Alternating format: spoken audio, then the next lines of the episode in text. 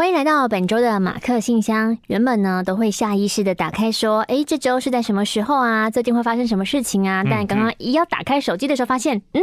其实最近也是没什么事情啊，我就又放下来了。你是说因为就是我们工作被取消很多，所以没什么事吗？嗯，没什么好预告的，大家就是好好过好自己的生活吧。呀.我是玛丽，嗨，我是马克，一样的，欢迎你们可以追踪我们的 Facebook 青春点点点，或是我们个人的 Facebook 玛丽的象牙塔跟欧马克，嗯、然后还有我们的 IG 啊，Marine Tower，还有欧马克都欢迎可以追踪起来。嗯。马克、玛丽，你们好，我是第一次来信的 Konnichiwa。Konnichiwa。自从被男友推坑马克信箱后，习惯有你们的陪伴，先给你们两百元，two hundred dollars。今天要来分享我很瞎的急诊故事。我是个哦，在新竹上班的台中人，呢每周、欸、马上换 Konnichiwa，马上换台中腔哦。每月回台中一次呢？嘿，哟，台中是哪个啊？嘿，事情就是发生在某次回台中的周末。那周日中午，我去朋友家聚餐，难得一起吃喝聊天，一切那么美好。吃到一半的时候，发现，诶，桌上那有几条沙巴鱼，没人要见哈。嗯，主人都准备了，我来捧场一下吧。可是因为气氛太欢乐了，我边愉快的边吃边大笑的时候，发现，呃，呃呃喉喉喉咙刺刺的，马萨嘎，不会吧？你知道？你喉咙刺刺的会怎样呢？会怎样？吃几口菜确认一下啊，发现喉咙喉咙有异物，我又我又被鱼刺卡喉咙了，嗯、哼哼又是沙巴伊，每次都是沙巴伊。我跑去厕所，试图用催吐、咳嗽的方式把鱼刺弄出来，但都没有用，所以我决定去打医院挂急诊。我就想说，好了，我不要让在场的大家觉得有点骚动，所以我就说，嗯，大家不好意思哦，我要先到车位新竹了，然后拿 起我的包包，喉咙哦，还有拿起那一台我打算从家里带去新竹住处的烤箱，往附近的大医院走过去。走进急诊室，护理师说：“怎么了呢？”我就说：“呃，我那个 喉咙卡到鱼刺。”对方。笑了出来，我就觉得好，好像我真的有点蠢。他就确认一下我鱼刺的位置，然后说：“好，张开嘴巴啊！”然后用木片把我的舌头往下压，嗯，然后拿手电筒照，发现，哎，好像那个卡太深了看不到，哎，不好意思，我们今天没有耳鼻喉科驻诊，你要不要去有二十四小时的医学中心处理呢？我就说：“好好好，提着我的烤箱往附近的公车站去。”天空开始飘雨，原本想说哈，还是我直接搭 Uber，可是又想到等一下搞不好会喷不少治疗费，还是省一省吧。于是搭公车，轻抢轻抢，啊，出现了。马克叔叔说：“你是不是没有好好判断自己的需求呢？”不是要接这个。为什么突然会想到这个啊？哦，不然你刚刚吼是什么意思？就是我们对于金钱的那个想法，嗯，那个判断会有点奇妙啊。嗯、其实当下你的确是需要快点去治疗，可是你会想说，哦，我要省钱。我要省钱。我到了，我到了。你是要唱歌吗？我到了，得了，我到了中国医的急诊室，这里明显比前家医院热闹很多，几乎是被塞满的状态。医护人员看起来都很哇卡伊呢，像是大学生在办医疗营的感觉。果然年轻人都被塞假日班。这家医院的急诊室医生也没有看到鱼刺，所以他就说：“哦，你要不要去照 X 光呢？”拍完之后，我在外面的走廊等待。然而等了一段时间都没有人来找我，我开始想，诶。啊！我就这样站在这边，他们要怎么找到我呢？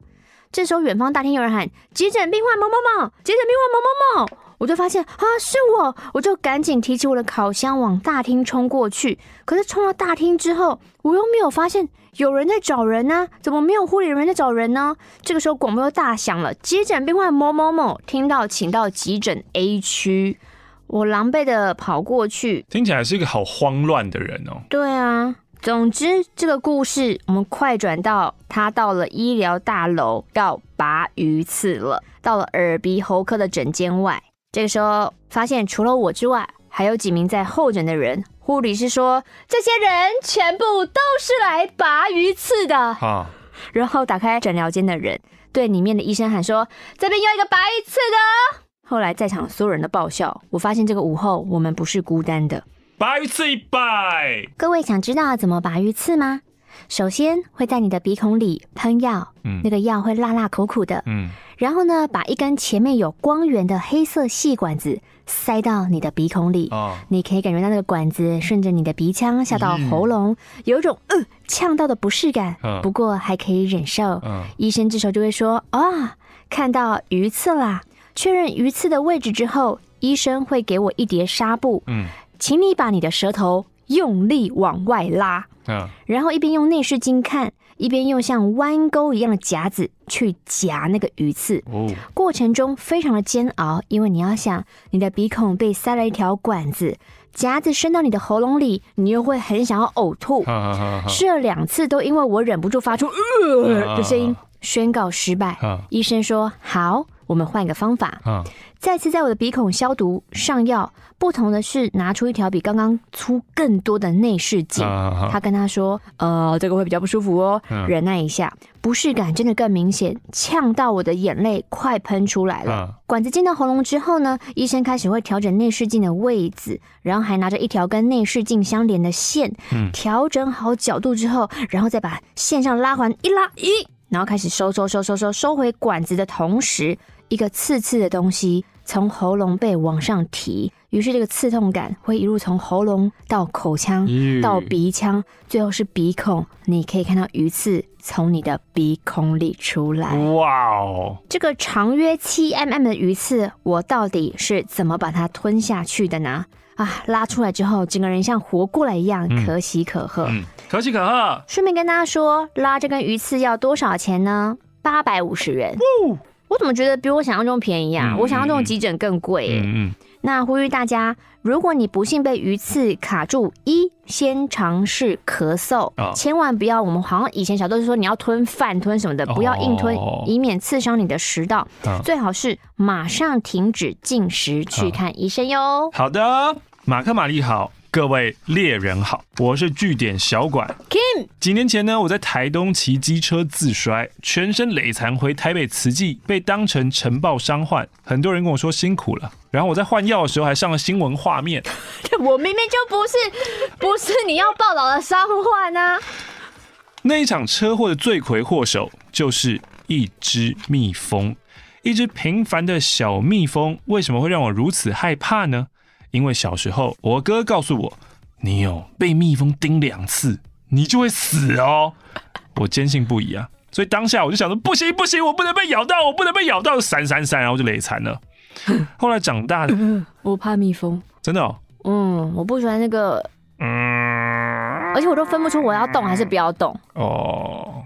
然后就心里那个恐惧是不停的在发酵。哈，自从上次我们看完萤火虫之后，嗯、其实我也有点怕萤火虫。真的假的？因为，哎，就是屁股会发光的蟑螂嘛。对，嗯。如果那些人不把萤火虫在白天的照片给我看，不就没事了吗？嗯、他们偏偏要在前面做一些你知道教育课程，嗯、让我看那么恶的照片，谁还想看萤火虫啊？恶爆！后来呢？长大看电视，电视在播养蜂人，我到了二十六岁，我才知道、嗯、哦。原来被一般的蜜蜂咬是不会死的，为什么哥哥要骗我呢？就在我重看《猎人》的时候，我找到了答案。你们记得彭斯和巴蓬在洞穴里面那一段吗？当然，当然。巴蓬因为曾经被蜜蜂咬到过，后来被彭斯的蜜蜂咬，就过敏性休克而死。我想在年幼的哥哥脑中，当下只想马上告诉妹妹说：“哎、欸，被蜜蜂咬两次会死啦！”你确定你哥是因为彭斯吗？终于我找到了原因，原来是猎人灌输的观念啊。不过补充一下，并不是真的咬两次就会死，取决于蜜蜂的种类跟本身的过敏反应啦。最后呢，前几天划独木舟遇到的教练也是点友，真的太赞了。博学，快写信来了，你自己来打广告吧。讲到车祸啊，上礼拜的跟拍到你家，然后访问到一个爸爸，嗯、然后反正他一开始就讲话很幽默，还在唠英文，然后就是比如说要开冰箱，嗯、你想看吗？One two three four five，然后打开就是啊，是然后是唠这种英文哦，对，就是很怪。然后说你叫什么名字？Oh, my name is 欧马克，就是日本爸爸比较不是印象中这个感觉。然后他们就觉得他讲话有点古迹，然后有点幽默。然后回到家就是哦，我家就只有我一个人那。当然，就是因为他离婚了，就剩他一个人居住。然后就是说，哎，那你有几个小孩？一定会访问这种嘛。然后还有两个女生，后来再翻他家，的确他就是他都不上二楼了，就是在一楼的客厅就在那边睡，吃喝拉撒在一楼。那二楼呢，就是床铺好，但其他全部都空白一片。他就说这个以前是我女儿们跟他老婆三个人上下铺跟打地铺一起睡的房间，但是离婚之后他就没有再回来了。房到最后呢，才发现他的大女儿已经过世了。然后在他十五岁的时候，他就说。你访问我的今天，刚好就是我在打官司，就是诉讼开庭的这一天，因为他女儿是被一个长辈就开车给撞死的。然后那时候他就是在准备过马路，过马路的时候呢，就开车应该是一对呃老先生跟他的老婆，那他就说疑似有听到那个老婆要叫他小心，那边有人，可是。也许是长辈，或者是你本来就不熟悉的，你太慌张，你要踩刹车，踩成油门，他就踩成油门，啊、他就把他女儿撞到墙上去，嗯，然后他就说，当时就一直有人拍说，你下车，你为什么不下车？然后就是一直叫他就是停，一直停，可是就不知道他怎么了，他就是猛踩油门，也许是慌了吧，反正就是。他就说，住在附近的人在二楼都可以听到他女儿的尖叫声，因为等于是一直被撞到那个墙上去。后来就到了现场，他原本在开店，他现在店也收了，因为他从那之后他无心在开店。那他就会说，他女儿如果现在十八岁，他还会收到一些你知道他们成人是会寄来的和服啊，就是如果他还在的话，现在他就是要挑这些衣服的时候。后来他就说，原本打官司，因为你当然是无法原谅那一个长辈。可是后来听到法庭跟他说，哦，今年二月的时候，就是那一位老先生他已经过世了。他听到他就觉得开什么玩笑？他内心的愤恨不知道该往何处去。判决还有用吗？判决出来，你你还要判吗？人都不在了，然后就是。那个情绪非常的复杂。嗯，那他打开他女儿的，他们日本在家里不是都会有个锵锵锵的一个小神龛哦，神坛对之类的。他说这个抽屉里面，他就拿出了几片碎片。嗯，那个碎片呢是他女儿车祸现场，嗯，撞到那个车的护栏，嗯，就是那些什么塑胶片啊，然后车子前面就是因为都碎裂嘛，他就捡了两三片回家。嗯，然后就晚上就会看着那个碎片，他一想到。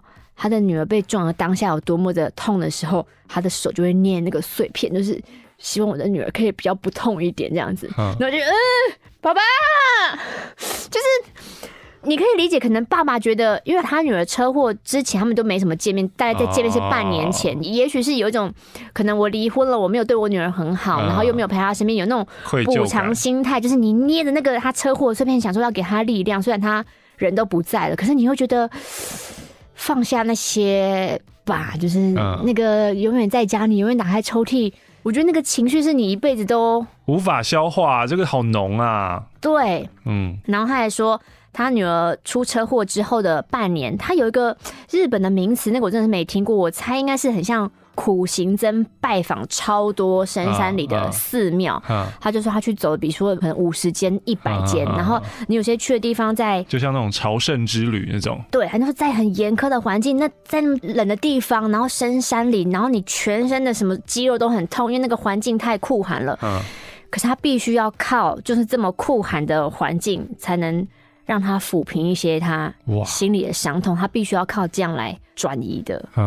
然后你再对到他一开始访问他，One two three four five，My name is 欧马克。然后他说：“爸爸，你落差也太大了吧？”嗯，通常会用这么戏谑的方式讲话或是干嘛的人，有时候他心里面都在隐藏一个东西啊，巨大的悲伤吗？嗯、马克、玛丽，你们好，我是 C。今天是我分手的第一天，原来对夫是人夫了。还有小孩，我们交往了三个月，还好只有三个月。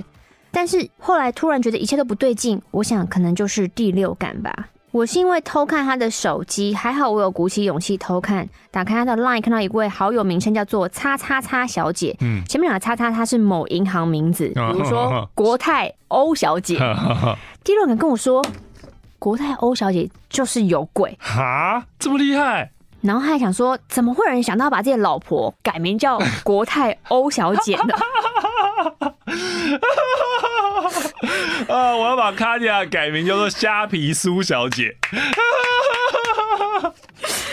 然后我一看到对话之后，我的手就疯狂颤抖。原来我是小三啊！嗯我想说我要跟他说分手，但不敢亲口讲，于是就传 line。传完 line 之后，马上拿着行李走出饭店房间的门。我相信每一段感情都可以让自己学到一些事情。这段感情我学到了，虽然两个人在一起，但还是独立的个体。即使相爱，但谁都不属于谁，而是彼此成长。在成长的过程当中，互相取暖，互相鼓励。我相信我值得更好的。不晓得信是什么时候被念到，希望我已经走出悲伤的情绪了。嗯嗯，嗯，对方这个人夫也是你们的听众。哎呦，但我不想祝福他。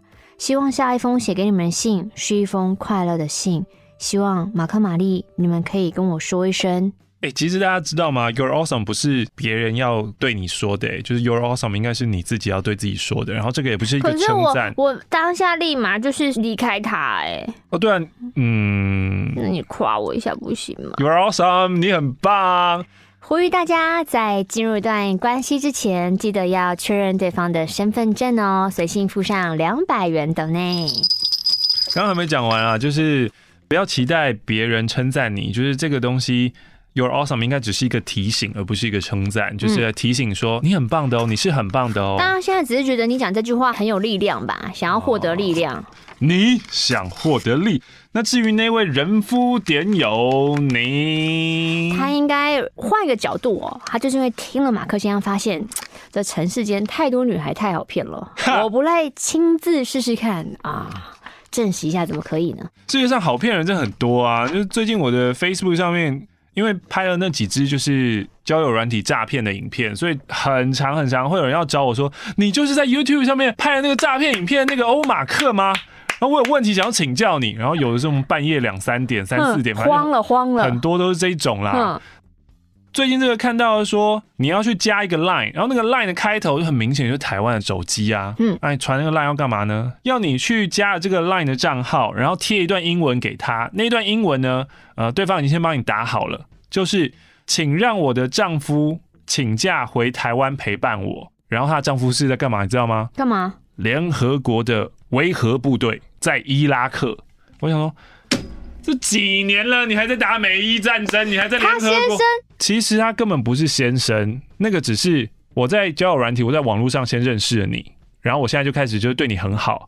然后就对你甜言蜜语，之后呢，你上钩了以后，我就告诉你说，你知道吗？其实我是一个呃维和部队的军人。什么是维和部队啊？维和啊，就是维持和平。哦，我以为就是这件事情是有蹊跷，蛮维和的。不是不是，就是维持和平的部队。然后我需要请假，但是可能这个世界的维和部队请假需要我传英文去申请。对对对对对，只有你能够帮助我。我？对，只有你。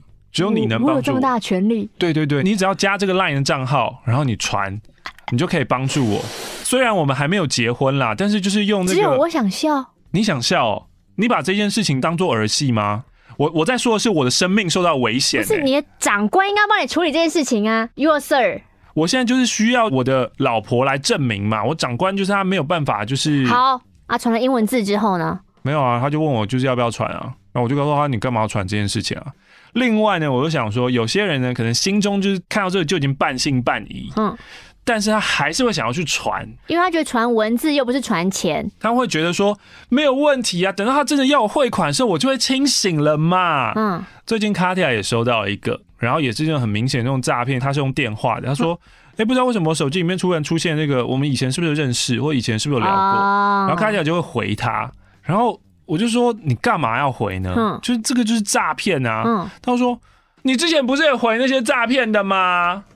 然后我说我回诈骗是因为我把它做成影片。嗯，我回那些东西是因为我有目的的。嗯。然后说，我有目的啊，我就想要看他到底是怎样。我说，你看他到底是想干嘛呢？我想知道会发展成什么啊？你可以拍影片，我不能拍影片吗？之类，他就跟我吵这个，然后我就觉得这个很无聊，这个不是就已经违反了你自己做人的一个原则吗？因为他做人的原则就是在事情还没有开始之前，你就已经知道他会变坏了，你就不要开始那个头嘛。就我今天可不可以跟一个女生吃饭？他说不行啊，因为跟女生吃饭有可能会发展成很奇怪的关系。那你就从一开始的时候你就不要吃这个饭嘛，这是他的这个理论啊。他会觉得，那这对面对这个诈骗也是啊，你干嘛想要？他就说，我想要看他 B 下面棒，，B 下面棒，，B 下面棒。那我想说，你不用知道，你就算知道又如何呢？嗯，就是我不懂。就他现在还有回吗？我不知道他有没有回。嗯，但是呢，我会告诉他不要回的其中一个原因也是，因为只要对方又回复了，他就跟我讲说，你看看他又回了什么。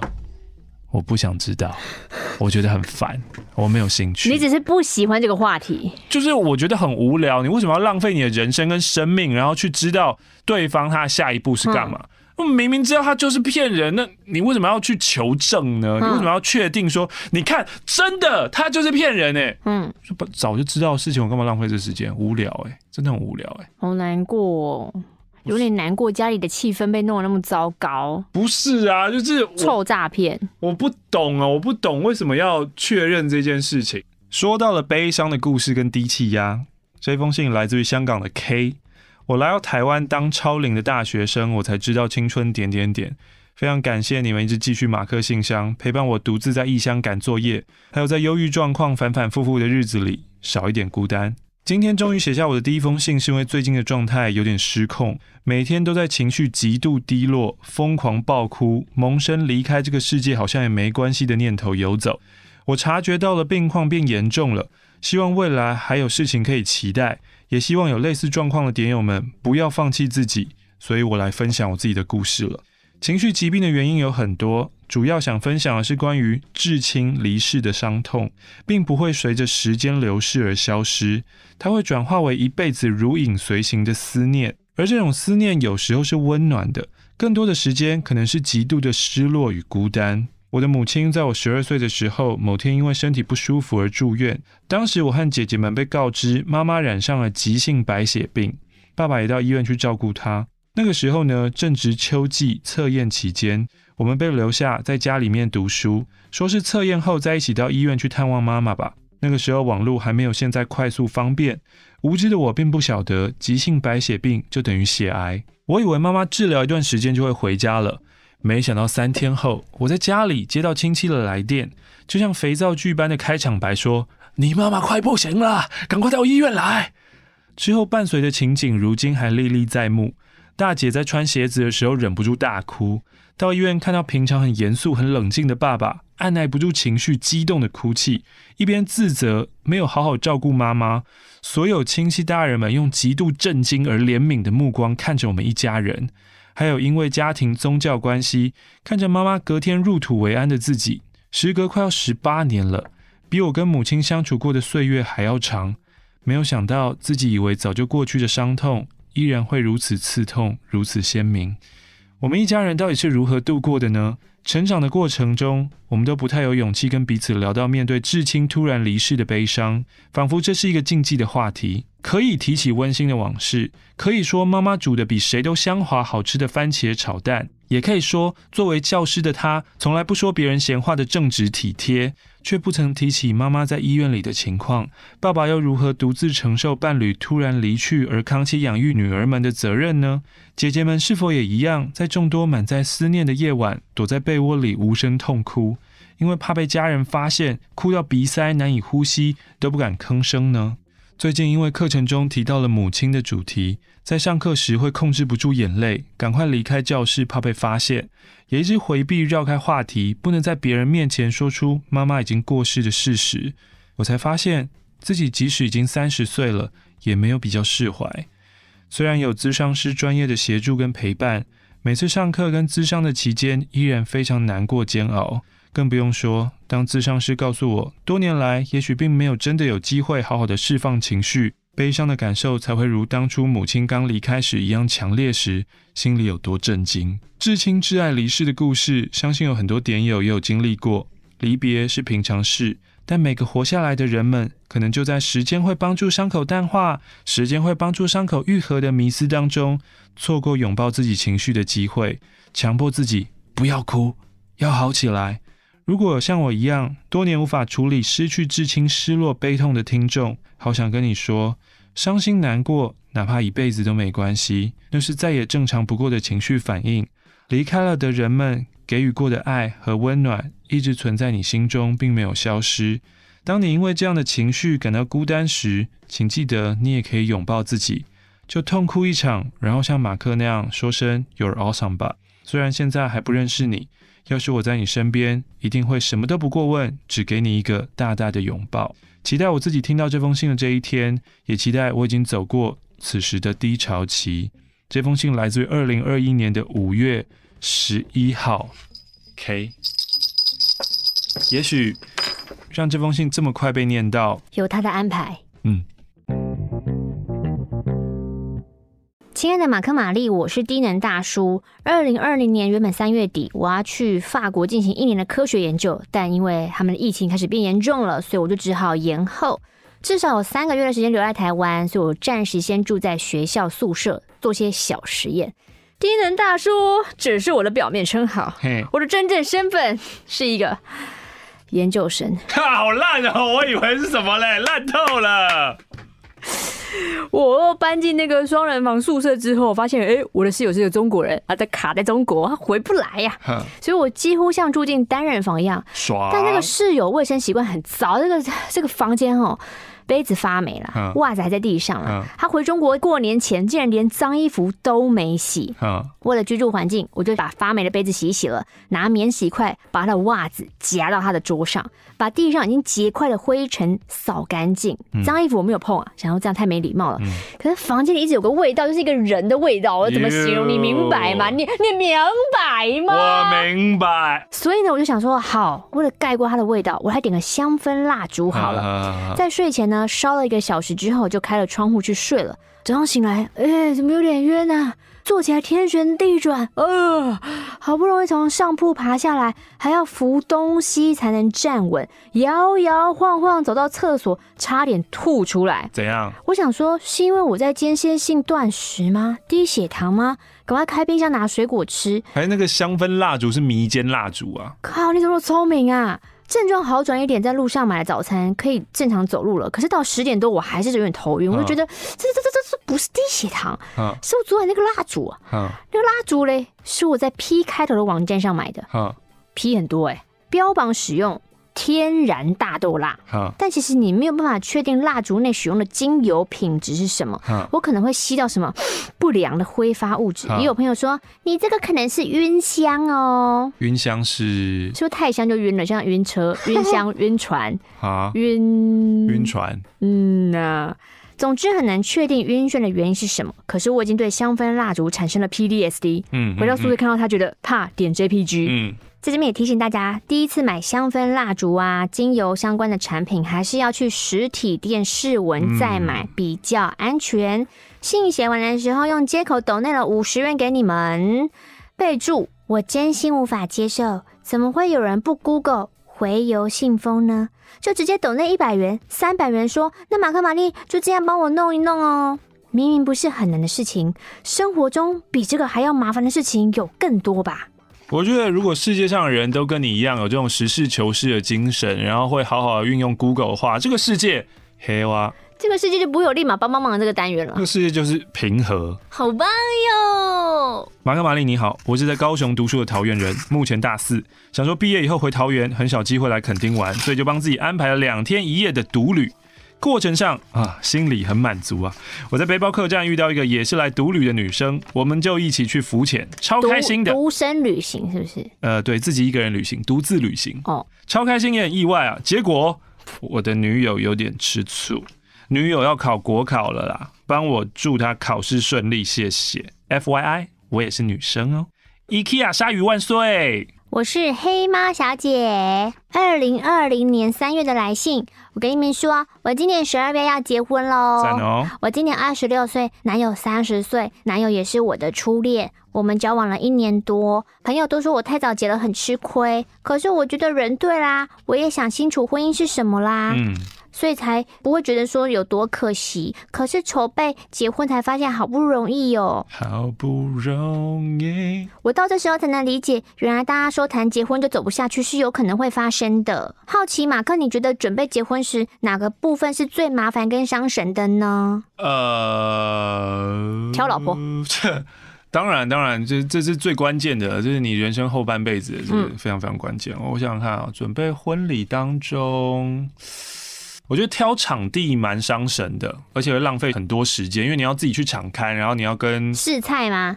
没有，还没到试菜。嗯，挑场地。你说什么柱子会不会挡到其他宾客？就是你要决定你要在哪里办哦，时间地点，然后那个场地应该你会看很多家，然后每一家你都要花很多时间移动啊，然后跟人家聊天啊。这个线上看是没有办法的，对不对？就跟刚刚说那个熏香是一样的啊。你也可以线上决定啦，你也可以啊。不是他们不会像现在有些看房啊，他就实地那个人拍，然后绕一圈。你可以啊，你可以啊，可是那个绝对跟自己的亲身感觉是完全不一样。就跟你也可以在网络上直接买房子啊，看你敢不敢啊？我不敢。最近刚好生日快到了，男友就说：“哎、欸，你想要哪一种婚戒？我已经准备好一笔预算喽。”哎呦，我就想到之前听某集点点录音档，有个男听众 call in 说该怎么挑女友的婚戒。嗯、后来马克就说：“哦，钻石无法保值哦。”玛丽就说：“哈，你要买之前要不要先看《血钻石》这部片？” 我大笑出来，太中肯了，好好有道理哦。我自己对婚戒没什么迷恋啦，虽然美，但我就知道我自己不爱。很赞呢。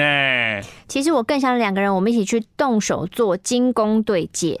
所以呢，就决定下个月要一起去完成我们的对戒。希望今年要结婚的人都可以顺利完婚。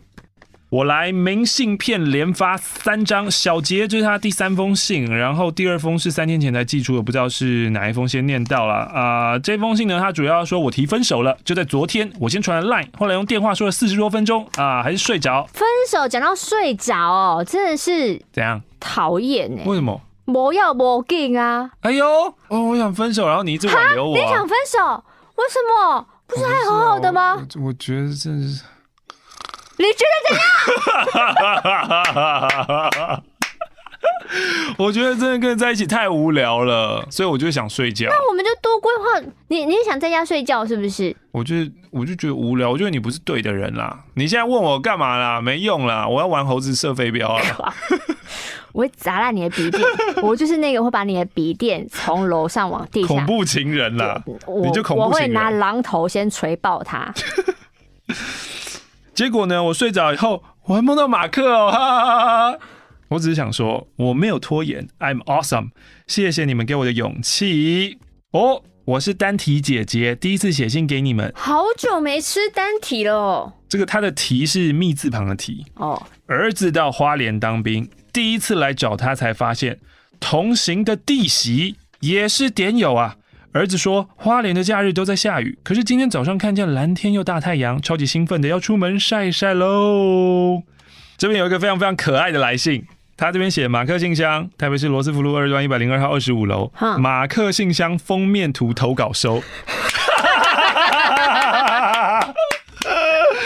因为我们在 YouTube 上面呢，我们现在把那个。地址撤掉了，然后呢，留下就只有说，呃，来信，对对对，请写 email，然后把那个数位档寄过来，然后你的标题写马克信箱封面图投稿收。怎么那么 Q 啊？哎呀，真的很可爱。这希望也有回复到这个低能大叔刚刚说，嗯，为什么大家不好好的搜寻一下回邮信封是什么呢？是因为这也许写信或是寄信这件事情，嗯或是。我觉得同样的文字对每个人的理解都是不一样的。嗯，对啊，嗯，有些人会觉得哦，这个很简单啊，这就是这个意思嘛。那、嗯、有些人可能会花了一番心力想说，到底这个到底是什么意思呢？是不是我写信就要写马克信箱封面图投稿 才会进到马克信箱的箱子呢 之类的？Hello，马克玛丽，当初入坑是因为女友每天晚上都在放马克信箱，才慢慢开始加入这个行列。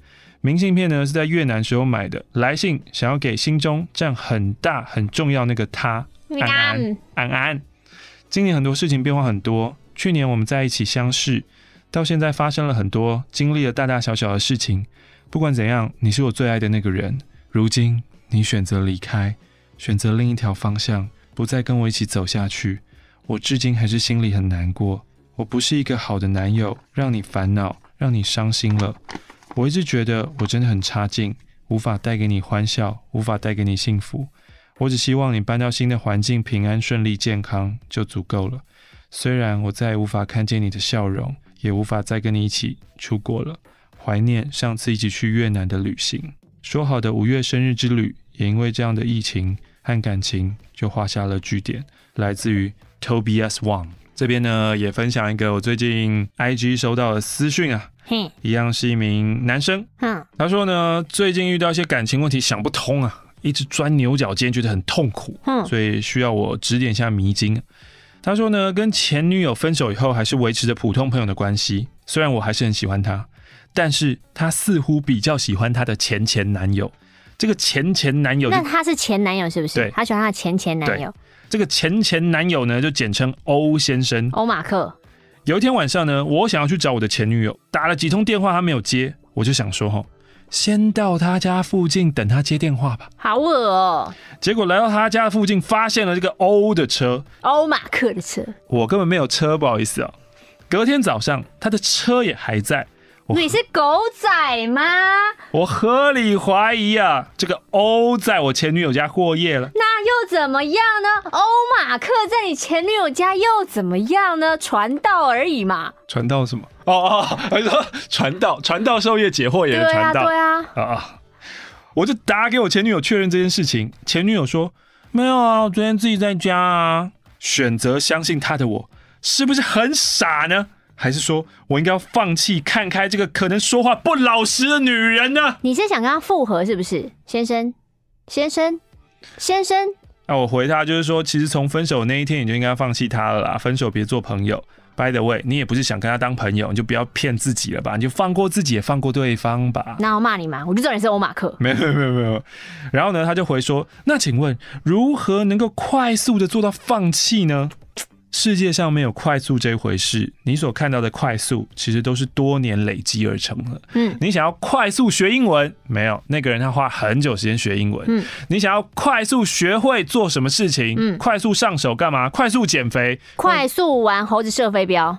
这些都是经过经年累月，我精心设计过，应该要先放这个，再放这个。不过台湾一个礼拜，嘿，嘿，个屁呀，嘿，我，哎，你这什么美式的吐槽？嘿，我很认真的告诉你，我这件事认真跟你讲的哦。我看到你眼神了，怎样？猴子射飞镖，我我是不知道几年前了，但是很久很久以前就在玩了，不是这两个礼拜的事情哦。我很久很久以前，那个答案藏在笔电里面啊？不是藏在笔电里面，我是。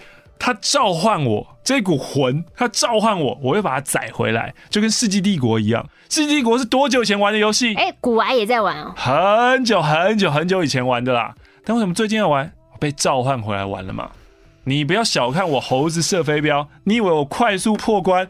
那是我累积经年累月的破关技巧。好啦，好啦，他有回吗？还是他就懂了？他懂啦，他就说。有没有什么适合失恋看的书，怎么之类的？再次推荐《了不起的我》。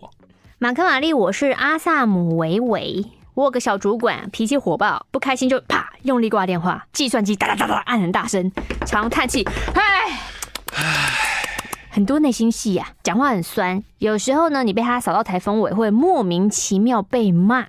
他的态度、他的耐心都完全看他的心情而定。嗯，比我资深的同事都很怕他，会配合他，会附和着说：“对对对对对，就这样。欸”哎、欸、哎，他哎、欸，没错没错，他很烂。于是他就会骂得更起劲。嗯，我是一个规划控，工作内容基本上每个月都固定循环，加上我习惯把事情都记在桌历上，嗯、什么时候该做什么事情，能提早做的就会趁空档完成。他们这些人看我效率这么好，常私下讨论：哎、欸，那。那把什么东西再给他做啊？我靠！同事做的慢，工作又多又杂，这个小主管就会说：“那你就叫他帮忙嘛。”因为我个性急，自我要求高，我都会想说赶快把事情完成，然后有时候会累坏自己。有些人会跟我说做慢一点。现在的我试着放慢速度了。讲这些呢，并不是想炫耀说我做事多么的有效率，但我实在是真的很羡慕你啊。或是我想抱怨动作慢的人为什么都可以把工作丢给其他人做，而是。当别人看到这个情形，想的都会是啊，你怎么做这么快啊？嗯，而不是来问我说啊，效率这么好，是怎么办到的啊？啊，有什么方法？不是学方法，而只是看到结果这样子。对啊，嗯，可是这里的工作环境 OK，工作内容熟能生巧，离家大概三十分钟，目前时领两万八。嗯，可是我不想久待啦，现在利用零碎的时间继续准备国考。希望信被念到的时候，我已迈入我人生下一个阶段了。嗯，最近呢看到了一个粉砖，然后在 PTT 古板它也是蛮有名的啦。嗯，叫做赵峰王，他呢就把他自己的鼓励凭证单，然后 PO 上去，然后把各资给挡住以后，你就可以看到他一年从兆丰金。可以领到可能八十六万吧，嗯，对啊，然后他去年的时候存了五百多张，然后今年可能更加嘛，可能已经到六七百张了吧，嗯，那你看到下面一大串的人全部都说好棒哦，怎么做到的？想羡慕什么什么什么，对，就是每个人都是羡慕那个结果，而没有想到真的去实做这件事情。兆丰王他也是个计划控，嗯，对他也是从就是发鼓励的那一天，然后回推到今天，啊、呃，有几天，然后把自己的资金分成几份，然后怎么样去买，是非常有规划的，嗯，对啊，所以我觉得这种很有，所以其实他的方法跟 people 每个人都可以做嘛，就每个人都做啊，对啊，而且他也就公开，我就告诉你，嗯，对啊，那、啊、你要不要做？啊，大部分不会做啊，嗯，其实我觉得世界上很多事情都是这样子啊，学英文也是这样子吧，嗯，减肥也是这样子吧，嗯，对吧、啊？方法其实都在那边。他做到几个人，他就不多嘛，那大家就只会羡慕说啊，怎么这么厉害？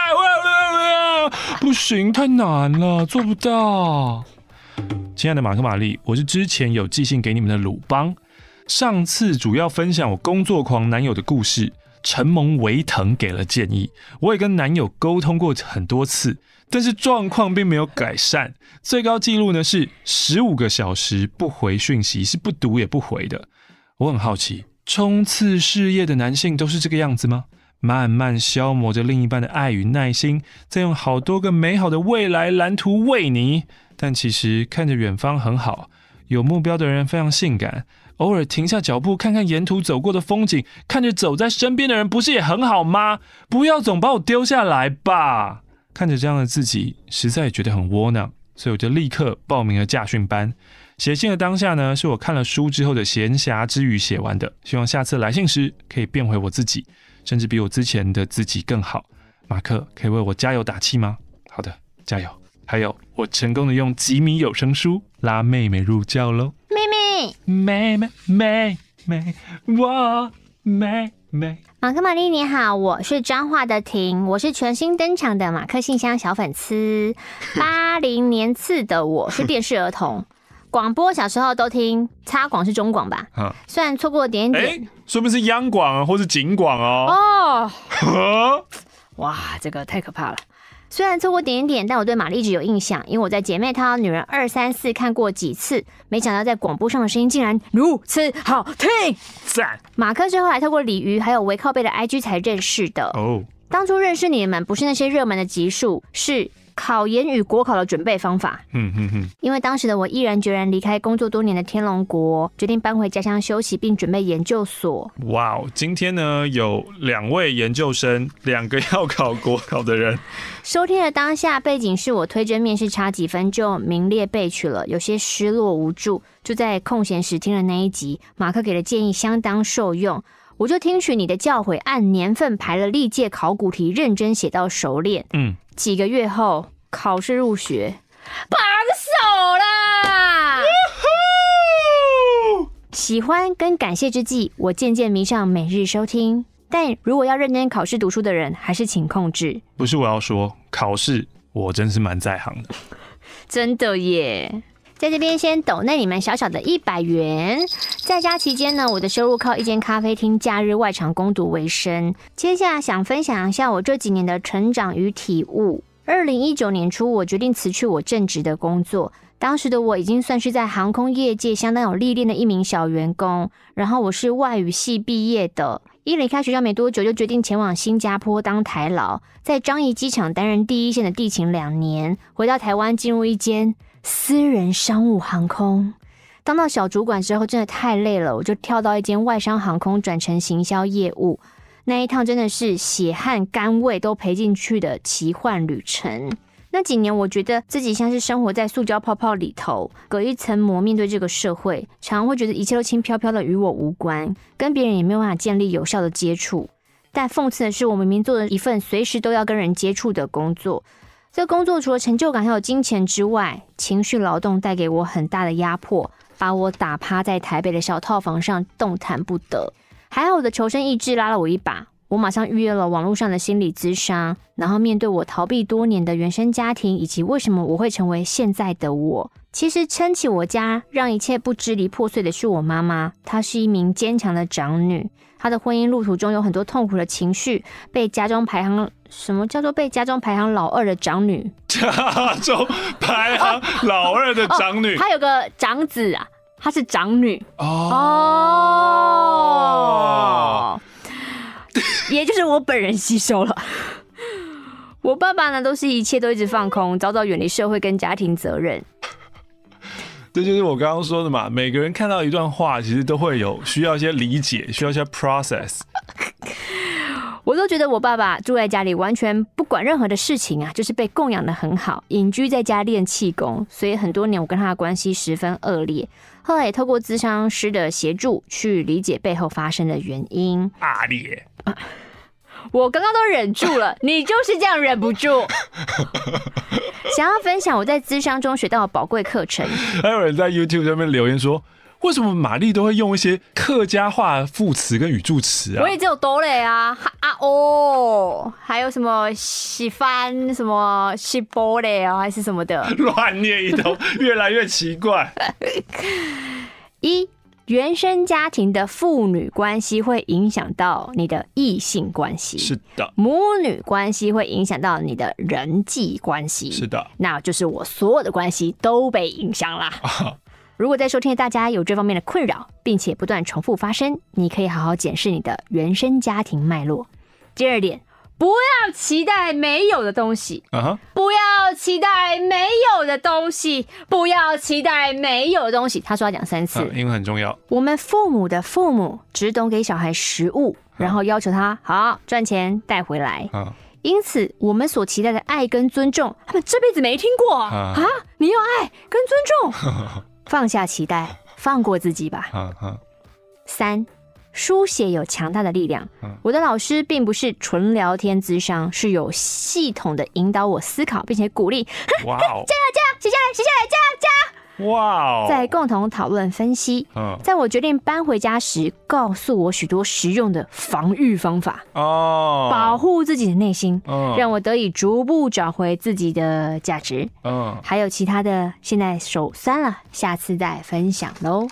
好奇你的智商师，请私讯我。私讯欧马克。Yeah，我那天看到你的 IG 限动，说防疫在家其实最痛苦的就是苏小姐很烦，还有苏小姐的暗黑料理。对啊。然后我就想说，其实如果你周末的话没事的话，你是可以来我家的啦。你说吃你的饭吗？心里饭。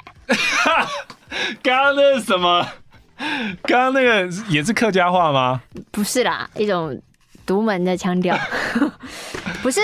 就是因为你看，因为在周末的时候，我们家的电视其实是没有人用的，所以你其实可以。那你们在干嘛？卡提亚在做家事，然后我在。他可以做那么久？嗯，他做好多好多家事哦，他超棒，对吧？哇哦！所以你其实是可以在客厅，然后躺在那边，就是吃饭，然后看电视。对对，那你在干嘛？我在念投资的东西啊。哇哦！对啊，在做功课。他哦，先煮了一碗。香菇馄饨，可是听起来不错啊。香菇它是额外炒的，它先用一些调味料炒过那些香菇，啊、所以它可能油油的或干嘛的，啊、或是我帮它用什么调味。馄饨也是另外一边煮的，啊、然后最再把它 mix 搅一搅，那就变得香菇味道也怪怪的，馄饨味道也怪怪的，就是油的跟煮的混在一起。然后我就吃了一个馄饨跟一个香菇就，就啊不行，我就啊。又放下了，他就看了一眼，他也没说什么，就是嗯，那你要不要去吃其他的饼干，然后什么什么什么？隔天早上我起床，嗯，怎么又有一碗馄饨？是什么时空缝隙吗？他说：“我跟你说，我也有去问那个卖馄饨的怎么煮馄饨，我跟他说我好像煮失败了，所以他就跟我说，那个馄饨我要加蛋跟青菜啦。”我心想说。不是啊，你用清水把它煮开就好了。你在弄什么啊？不是这个问题吧？对啊，不是那一碗就变成被菜覆盖的馄饨，我就又看了一眼，说：“嗯。”再试一口。那个菜上面它真的加了蛋，可是只剩蛋白扒在那个叶子上面，就变得有点像烂掉的 cheese，、嗯、然后菜也……你没有告诉，他说你不知道你女儿是煮蛋高手吗？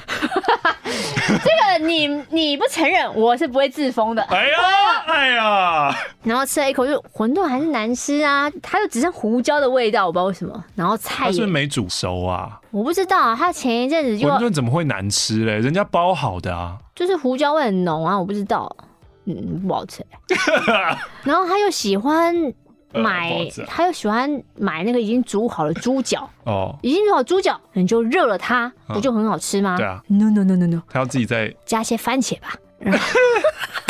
啊，西班牙人啊，哇，他加很多欧式料理，很多番茄进去一起炖煮，嗯，可是你知道外卖的那个猪脚就是冷冻的，嗯它那个酱汁其实都非常非常的咸，嗯它应该是要给你配饭或配面，你可以搅那个酱汁，嗯，所以就等于是标崩，番茄吸满了猪脚的咸酱油跟油。所以番茄番茄明明就是一个这么解腻的东西，他没有想过它有一天会变如此油腻吧？我都不知道那一谱我在吃些什么东西。所以你还是吃了我家只有那个可以吃啊。哦？你为什么不叫外卖啊？因为我家附近外卖几乎也没什么，我家附近关的店蛮多的，哦，是啊，就是要吃还不如就是你就啊，综合疫区啦。靠腰。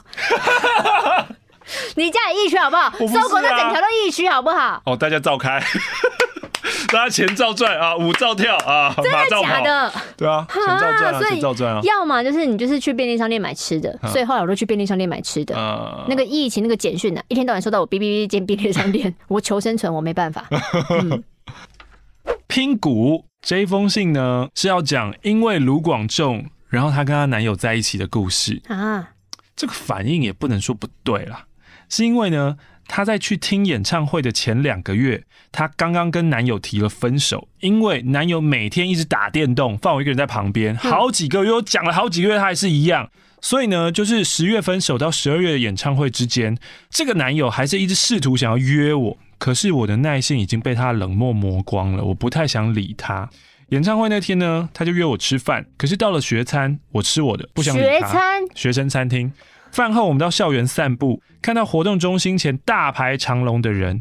其实那阵子我有一直犹豫要不要去看，但是一直找不到人一起去看，就是卢广仲演唱会，淡江大学的圣诞演唱会。曾经，哇，金就走音，我靠，金怎么这么难啊？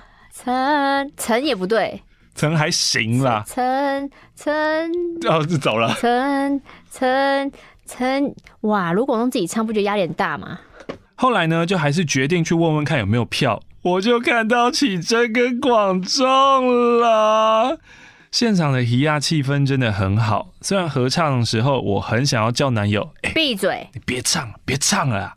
但是听到他唱到说“希望月光带你回来我身边”的时候，马上就有“哦哟，好啦，很好吧”的想法。竟然是会嘻亚，对啊，嘻亚会让人家想交往哦。嗯，现在想起来还是很感动。之后呢，就有去台大校园场、广众的高雄场。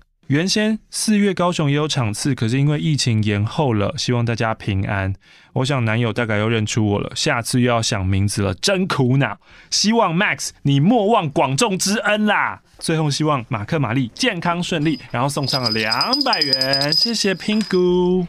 今天的最后一封信，我是放屁花男，你们能不能告诉我，他已经自己写好我们要告诉他的话了？哦，什么什么什么？你已经是完全的大人，婉转，要有独立思考、判断的能力，为自己负责的心，并且你还是要勇敢冒险。Brave。现在的我面临着许多压力跟困惑，常常觉得我们这个时代迷惘两个字就是不停在面对的课题。嗯，我们没有那样好的环境，努力不一定会成功。我们要活在资讯爆炸、选择过多、真假缥缈的时代。嗯，二零一九到二零二零发生的种种大事，不停的反映着这个世界的不健康。嗯，乐观的活下去不简单。前几个星期经历了第一次冲去好友家，打电话叫一一九来载。嗯，因为朋友有轻生念头，并且过量服用安安眠药。我参加安全帽。过量服用安全帽，你是不是想要登上朱大爷的 IG 版面，还有他 Facebook 版面？我不会烦他，他应该是私讯爆炸了。唉，虽然身体上没事，但他最近不停经历心理的辛苦。我是他少数信任的人，所以一直抱持着要努力照顾他、陪伴他的责任。上星期他问我一个让我思考好多好多的问题哦，不知道你们怎么想？什么？问题在哪？没有问题。我在想哦，这个世界其实是残忍的，主要能让人有所希望或期待等等，让人有动力好好活着的原因，不外乎就是人跟人之间的情感跟关系吧。哦，人与人的交流，可是人跟人哈，人与人的连接，我们又无法真正的完全理解他人的经历跟感受啊。你自己都无法理解自己了。对呀、啊，所以这很难过啊，很难过哎。人又被设定渴望被理解，害怕孤独，嗯，很奇矛盾哎。啊，既然这样，活着是为什么呢？这长长的沉默，到底要不要剪掉呢？我只是在念的过程当中，我顿担心，因为我觉得前面那一段话怎么会导出一个对我来说，对我来说不会导出。那我们活着是为了什么？嗯嗯，我觉得在逻辑上面，它推演出了问题。就前面你说这个人类是如此的矛盾，嗯。跟人为什么活着，这中间还跳了一些东西。嗯，那跳了什么？因为我刚刚一时之间好像没有办法很快讲出来，所以我就停顿了。嗯。但我觉得你的观察没错啊，这个世界是残忍的，没错。嗯，然后人的设计很奇妙、很矛盾，也没错。嗯，那至于人到底为什么要活着，这其实就是每个人对啊，你自己怎么样赋予所有的事情，都是看你自己怎么样赋予意义啊。你找不到意义的话，那就是没有意义。Like me。Like me，哦，嗯，你如果对于不管是人生啦，或者任何事情，就是你觉得没有意义，那就是没有意义啊。你觉得有意义，就是有意义啊，就只是这样而已。虽然我认为哈，就没有一定的答案，每个人都有自己的人生意义跟信念。可是以上那件事情，我就觉得哦，好像真的是无解啊。在此，我要推荐一首歌哦，李志的木子李，林志颖的志，李志的梵高先生，梵谷的梵。高进的高，梵高先生、嗯、里面他重复的哼唱，我们生来就是孤独，我乱哼的，我没听过，嗯、推荐给大家。曾经也在找寻跟体会孤独的美，但某方面好像算是某种逃避呢。最近面对孤独时，便好好的哭一场，用力的去感受它。因为毕业作品的压力啊，生涯压力啊，担心好友等等事物，我连续哭了将近一整个月，每天晚上哦。可是其实到了白天，我都有好好的处理跟面对。嗯，最后希望迈入下个阶段的我，对现在的状态已经找到面对的方式。听到信的时候呢，也是更棒的自己了。祝福教主教母还有各位可以舒服的活着，然后世界更加的美好一点。感谢。咦？这个一百元是你的呀！铃铃铃，马克信箱，我们要跟大家说声再见喽，拜拜。